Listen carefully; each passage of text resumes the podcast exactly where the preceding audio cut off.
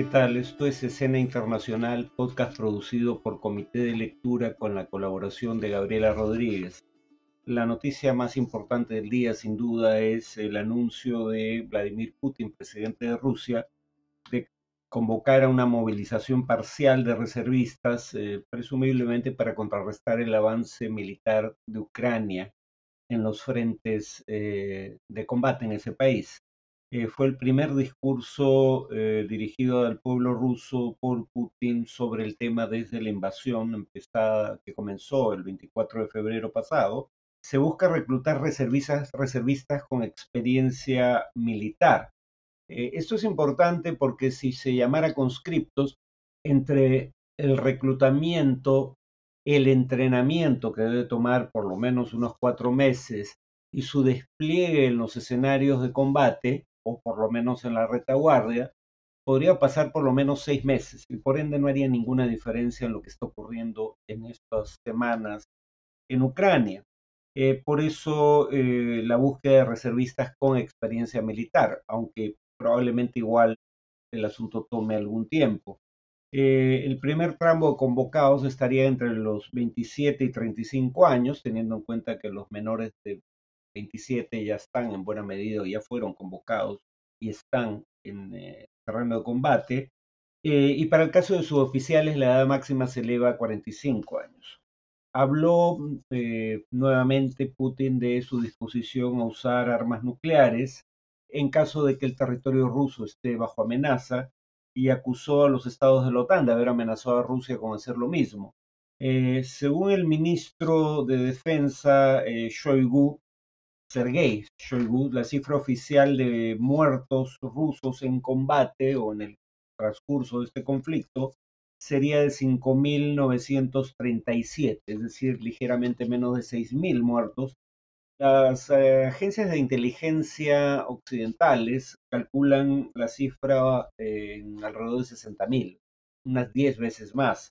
Y claro, la forma concluir que probablemente la cifra de la OTAN esté mucho más cerca de la realidad es que si habiendo desplegado 190.000 efectivos, solo han muerto 5.937, ¿por qué ahora necesitan 300.000 reservistas? ¿no? no parece tener mucho sentido. Entonces la cifra de la OTAN en la cual eh, el número de, bueno, la más alta es 60.000, pero en realidad fluctúa, es un rango muy amplio pero en todo caso, según la OTAN, eh, eh, digamos, entre muertos y heridos estarían, eh, digamos, fuera de combate para todo efecto práctico al, hasta 80.000 efectivos, ¿no? o más. luego entonces se entiende que ahora necesiten esta convocatoria reservistas. Eh, Putin dijo en su discurso que el objetivo inamovible de la operación seguía siendo el mismo, la liberación de todo el territorio del Donbass. Esto es curioso porque no incluye eh, parte del territorio que actualmente controla Rusia. Digamos, no queda claro si esto es una sugerencia de que, a diferencia de las dos eh, regiones, o perdón, provincias de la región del Donbass, serían territorios negociables, ¿no? La provincia de Zaporilla y la de Gerson. Porque además el anuncio de Putin se da un día después de que se anunciara a su vez la intención por parte de las autoridades, eh, digamos, eh, leales a las fuerzas de ocupación en Ucrania, de convocar a referéndums para que la población se manifieste si quiere ser anexada por Rusia, para decirlo claramente claro que la legitimidad de un referendo, digamos, eh, convocado por autoridades impuestas por una fuerza de ocupación extranjera en el contexto de una guerra, tienen una validez democrática francamente nula. Las cuatro regiones en donde se celebrarían entre el 23 y el 27 de septiembre, o sea, este fin de semana, básicamente, este referéndum eh, son Donetsk y Luhansk, el Donbass, que es el objetivo último de estas acciones, su liberación, quiero decir, pero también, como ya indiqué, Gerson y Zaporilla. ¿no? Ha habido manifestaciones de protesta en más de 20 ciudades de Rusia contra el reclutamiento. Hay muchos jóvenes intentando salir del país, hacia Finlandia fundamentalmente, y según la agencia Associated Press hay más de eh, mil detenidos por esta razón en Rusia. Eh, en Estados Unidos la Reserva Federal aumentó eh, la tasa de interés de referencia en tres cuartos de puntos, con el fin obvio de tratar de controlar la inflación, que en el, último, registro anualizado todavía estaba por encima del 8%. Eso sitúa eh, la tasa de referencia en el rango del 3 al 3.25%. Es la quinta elevación de esta tasa en este año. La tercera de tres cuartos de punto. Eh, además, no sería la última porque se prevé, se prevé, que se hagan dos más antes de fin de año. Eh, claro, esto contrasta notoriamente con la tendencia anterior de los bancos centrales de países desarrollados a que la elevación de las tasas, la tasa de interés de referencia fuera eh, primero no tan frecuente y además por montos que iban, les llaman 25 puntos básicos. Lo que esto en buen romance quiere decir es una elevación de 0.25% de la tasa. Estas, por ende, son las mayores elevaciones de tasas de referencia en 40 años, pero claro, también es la mayor eh, inflación en 40 años. Eh, además, el Comité de Política Monetaria de la Reserva Federal eh, de los Estados Unidos, equivalente a nuestro Banco Central de Reserva, revisó las proyecciones económicas para el siguiente año a la baja. Por un lado, dijo en su previsión de junio era que en 2023 la economía crecería 1.7% y el desempleo estaría en 3.9% la nueva proyección es que la economía crecería solo 1.2% y el desempleo estaría en 4.4%, que sigue siendo bajo, ¿no? Porque teniendo en cuenta que Estados Unidos está técnicamente en recesión, estos son niveles de desempleo que muchos dirían son para efectos prácticos niveles de pleno empleo, porque siempre hay lo que se deben llamar eh, desempleo friccional, ¿no? gente que deliberadamente, por ejemplo, abandonó su trabajo creyendo que bajo las circunstancias existentes en el mercado laboral podía conseguir uno mejor en otro lugar, ¿no? Entonces siempre por eso se, se asume que hay un mínimo de desempleo incluso en los mejores tiempos de desempeño económico. Y finalmente ha habido protestas en Irán. La, razón de estas protestas es la, fue la muerte de una joven de nombre Masha Amini, de 22 años, detenida el viernes pasado por la eh, policía de la moral, si tal cosa existe en Irán, digamos por el uso incorrecto del hijab, del velo que cubre el pelo. Si bien esta policía moral existe desde hace mucho tiempo, eh, los gobiernos anteriores, que eran comparativamente eh, menos conservadores, menos restrictivos en estos temas, simplemente no aplicaban este tipo de normas y por ende las jóvenes, y no es eh, inusual lo que ocurría en el caso de Masha Amini, las jóvenes en la práctica, si bien usaban el velo, dejaban descubierto una parte significativa de la cabellera. Pero ahora, digamos que hay un gobierno bastante más conservador, la norma ha vuelto a aplicarse con las consecuencias trágicas y absurdas al mismo tiempo que estamos relatando, ¿no? fue llevada inicialmente a una sede policial a recibir clases de reeducación, al mejor estilo de el camboyano. Eh, su hermano, que esperaba fuera de la comisaría, eh, luego supo que ella, que era, digamos, de la zona kurda, de población kurda, étnicamente kurda de Irak, eh, pero estaba de visita en Teherán, había sido llevado a un hospital en estado de coma, pero en el hospital se indicó que había llegado sin signos vitales eh, y esto ha provocado manifestaciones de protesta que no solo exigen que se investigue esta muerte, sino también eh, que exigen la desaparición de la policía de la moral. Hasta el día de hoy se habían producido siete muertes entre los manifestantes y el gobierno había cortado redes sociales e internet, que son medios, digamos, privilegiados para convocar a movilizaciones, por lo menos entre los jóvenes de las ciudades. Eh, y durante estas protestas las mujeres se quitaban públicamente el velo y algunas lo quemaban. Eh, cuanto al tema de análisis, eh, brevemente voy a tocar el tema de las elecciones por venir en Italia. Hoy día me voy a centrar en la peculiaridad del sistema político italiano y en, la siguiente, en el siguiente podcast voy a hablar de, digamos, la, la lista o la coalición de derecha que es eh, la probable ganadora de estas elecciones y que implicaría su llegada al gobierno, que proponen, por ejemplo, en materia de políticas públicas.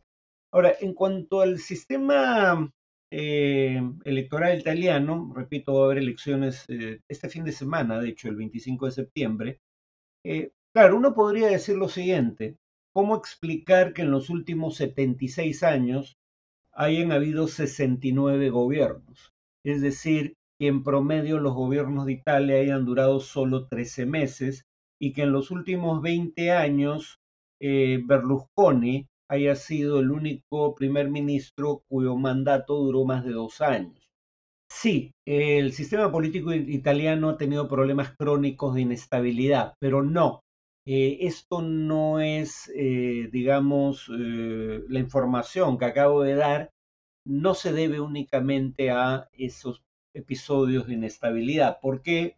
Porque eh, dado que es el presidente de la República quien designa a una persona el encargo de formar gobierno, o sea, le entrega o le, le pide a una persona el encargo de formar gobierno, cada vez que hay renuncias en el gabinete, eh, digamos, cada vez que cae el gabinete, se hace una nueva convocatoria. Y entonces, claro, eh, por ejemplo, Berlusconi eh, estuvo continuamente en el gobierno entre el año 2001 y 2006, o sea, gobernó cinco años continuos. ¿Por qué digo, por ende, que su periodo más largo fue de dos años, o poco más de dos años? Sencillamente porque durante ese periodo, en 2005, hubo un cambio de ministros de gabinete y entonces eso implicaba la renuncia en pleno del gobierno, eh, que el presidente de la República le volviera a pedir a Berlusconi que formara gobierno, cosa que hizo, eh, y entonces técnicamente eso se cuentan como dos gobiernos, no, no como un solo gobierno. Entonces, digamos que eh, esta peculiaridad del sistema político italiano ayuda a entender por qué hay, digamos, un cambio de gobierno cada 13 meses. En sentido estricto no es ese el caso, ¿no?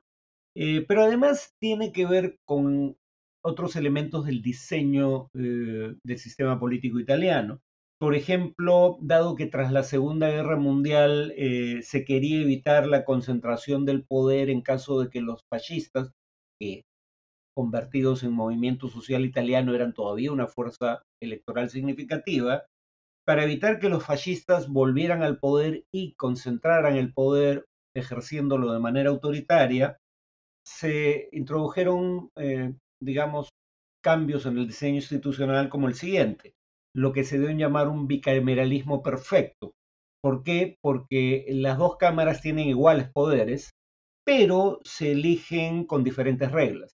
Entonces, era una forma de eh, dificultar el control del Congreso por un solo partido político, porque la forma, eh, digamos, las reglas diferentes que se aplican en la elección de cada Cámara eh, hacían más probable que fueran fuerzas distintas las que controlaran esas cámaras, si es que alguna, porque además lo habitual en, Italia es que eh, ningún partido tenga mayoría propia en ninguna de las cámaras del Congreso. Además, eh, hay un sistema de representación proporcional. Nuevamente, a diferencia de los sistemas mayoritarios, que como su nombre lo implica, le dan más representación a las fuerzas con mayor respaldo electoral, o sea, mayoritarias o primeras minorías, el sistema de representación proporcional le da eh, posibilidad de ingresar al Congreso a partidos que obtienen votaciones relativamente exiguas. Es un sistema que eh, busca ser más representativo, aunque puede tener como implicación que el ejercicio del gobierno sea más complejo, porque habiendo más partidos representados en el gobierno es más, más difícil formar coaliciones de mayoría que sustenten un gobierno. Eh, y claro, alguien diría, pero bueno, no hay un umbral, no hay una cantidad mínima de, votos que se eh, debe obtener para lograr representación en el, Congreso. Pues sí, hay un umbral, pero ahí hay un problema adicional que hace que el umbral pierda sentido y que conocemos muy bien en el Perú, el transfugismo, ¿no? Por ejemplo, Luigi Di Maio, el ministro de Relaciones Exteriores, eh, renunció a su partido, el Partido Cinco Estrellas, porque este era reacio a apoyar los envíos de armas a Ucrania. eh, y cuando renuncia crea su propio partido, eh, Juntos por el Futuro, y se van con él a formar parte del nuevo partido 60 legisladores del actual Congreso. De hecho, de 945 legisladores en ambas cámaras, es decir, diputados y senadores elegidos en las elecciones generales de 2018, 322, es decir, la tercera parte, ha cambiado su filiación política hasta mayo, hasta el fines de mayo del 2022, ¿no? O sea, la cifra probablemente haya aumentado desde entonces. Pero repito, de 945 congresistas, 322 habían cambiado, eh, digamos, de filiación política, sea formando parte de nuevos partidos representados en el Congreso, eh, sea eh, formando parte de partidos con los que no fueron elegidos. Entonces, esto ayuda a entender, digamos, la, inestabilidad o, eh, política en Italia, a lo cual habría que añadir la volatilidad electoral, que no siempre existió. La volatilidad electoral es producto del colapso del sistema de la posguerra, que a su vez es producto de escándalos de corrupción que estallaron hace unas décadas, porque hasta ese momento uno sabía dos cosas de cualquier elección general en Italia, ¿no? Primero que los partidos que iban a obtener la mayor cantidad de votos eran, primero, habitualmente la democracia cristiana y segundo, el Partido Comunista, y quien iba a encabezar la coalición de gobierno era la democracia cristiana. Todo este ruido político, aquí se aplicaría el término, eh, digo ruido político porque en realidad no había tal inestabilidad. De hecho, el el, sistema era tan estable, en un cierto sentido, que aunque hubiera cambios constantes de gabinete, el partido que controlaba el premierato y la coalición mayoritaria en el Congreso era siempre el mismo. Eso cambia con esta crisis que mencioné que pulverizó a la democracia cristiana.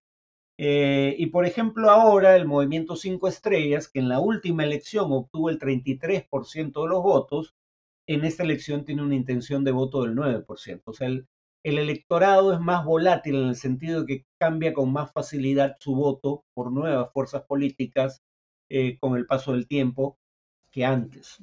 Pero además hay volatilidad ideológica, dirían algunos. ¿Por qué? Porque, por ejemplo, el movimiento Cinco Estrellas tiene políticas redistributivas que podrían asociarlo, o propone políticas redistributivas que podrían asociarlo con la izquierda, pero tiene políticas o propone políticas migratorias que más bien son eh, propuestas habituales en la derecha radical.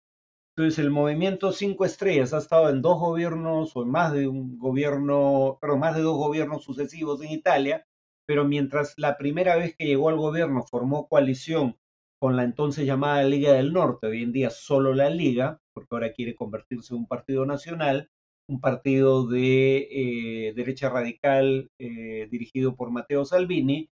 Luego formó gobierno en coalición con el Partido Democrático, es decir, el partido de centroizquierda o izquierda moderada más importante de Italia. Entonces uno se pregunta, bueno, si puedes formar coalición de gobierno con la derecha radical o con la izquierda moderada, ¿cuál es tu filiación política? Y eso probablemente cause confusión entre los electores. Bueno, lo dejo ahí por ahora eh, y retomo este tema de las elecciones en Italia eh, en el próximo podcast.